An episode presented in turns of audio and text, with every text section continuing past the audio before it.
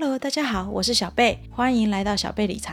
今天想带大家来看跟理财可能比较没有关系的事，也不能说完全没有关系啦。主要是今年美股在四月十六号的时候收盘后大涨，理由居然是因为瑞德西韦。他们说是因为瑞德西韦这个药物可以有效治疗冠状病毒的重患，导致美股大涨。但是这不是一两个月以前的新闻吗？这天跟之前又有什么不一样呢？更有趣的是，在四月二十三号中午的时候，大盘小跌了一下，居然又说是因为瑞德西韦没有很大的效用，这真是让我搞昏头了。但是毕竟生物是我的老本行，不来查一下实在太对不起我自己和大家了。所以我决定要对这个药物跟其相关新闻做进一步的分析，并将资料整理分享给大家，希望大家会喜欢。瑞德西韦它是一个可以抗病毒的小分子，是由吉利德科学公司所合成，其作用机制是可以阻断病毒的复制。在二零一六年，Sina Bavari 的实验室发表了一篇论文在《自然》期刊上。《自然》期刊在生物界是一个非常伟大的期刊。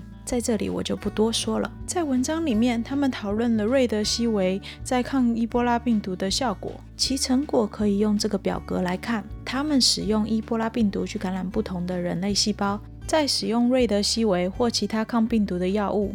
来观察是否可以降低病毒的复制。大家可以看到，在不同的人类细胞里，瑞德西韦都是有效的。他们同时也用其他的病毒来做实验，而且发现这个药物在很多病毒上都有效。其中让大家现在最有兴趣的就是它也可以抑制中东呼吸综合症病毒，也就是 MARS 的复制增生。他们同时也在猴子上做实验，发现瑞德西韦也是可以在猴子身上抗伊波拉病毒的。这么有希望的药，吉利的科学公司当然会让它进入临床实验喽。可惜这个抗伊波拉病毒的药在临床实验第三期并没有很好的效果，跟其他的药物比起来，就无法避免被伊波拉感染的病人死亡。因此并未被 FDA 批准。那这个 FDA 没有批准的药，又是怎么用在新冠状病毒感染的病人身上呢？我们来看看吧。美国是在一月二十号的时候，在西雅图有一个从武汉探望家人回美的男子被检测出得了新冠状病毒。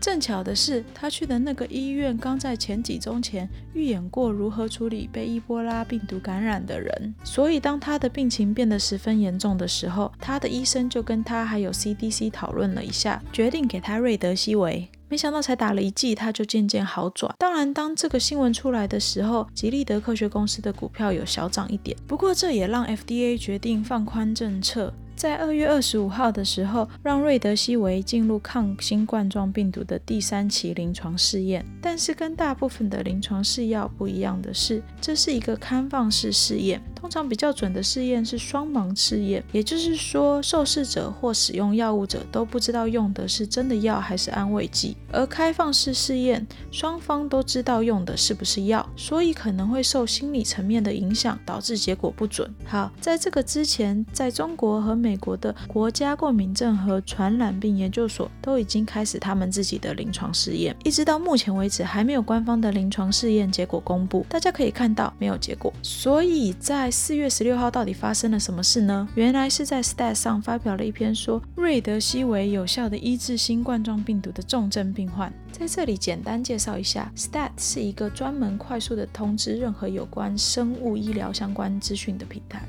但是虽然快速，正确性很难讲。那篇报道什么呢？在那里他们说，在芝加哥大学医院的一百二十五个临床试验，在使用了瑞德西韦后，除了两个人以外，其他的人全都康复了。这比例来讲，算是康复率很高。那当然是个好消息啦。所以吉利德公司的股票消息出来的时候，当天大涨十六 percent。后来隔天，大家可能有好好的把文章读了一遍，所以股票跌回只涨了八 percent。问题出出。在哪里呢？在这个实验里，他们并没有控制组，控制组就是有一样的病症，受到一样的医疗处置，什么条件都差不多，唯一的差别就是没有接受到此药物的人。所以这个报道没有控制组，又有将近两 percent 的死亡率，真的很难讲是有效还是没有效。果然在四月二十三号的时候，同样的期刊，同样的记者，相反的报道，而且又说是走漏消息啊，反正都不是官方消息啦。简单来说，就是 WHO 不小心把一个还没有被认可的文章的结论放在他们的网络上，结果被这几个记者看到，就被他们照下来了。基本上呢，这一篇有一百五十八个实验组和七十八个控制组，结论就是说，实验组和控制组得到的结果差不多。这个报道一出来，大盘就走空了一下，然后吉利的科学公司的股票就跌了大概四 percent。我个人觉得这些报道最大的问题就是数据实在是太小，通常没有第三期临床试验是拿一两百个人在那边做文章的，而且都不是正规的报道。吉利德科学公司的股票受影响也就算了，大盘其实根本没有必要被他们影响。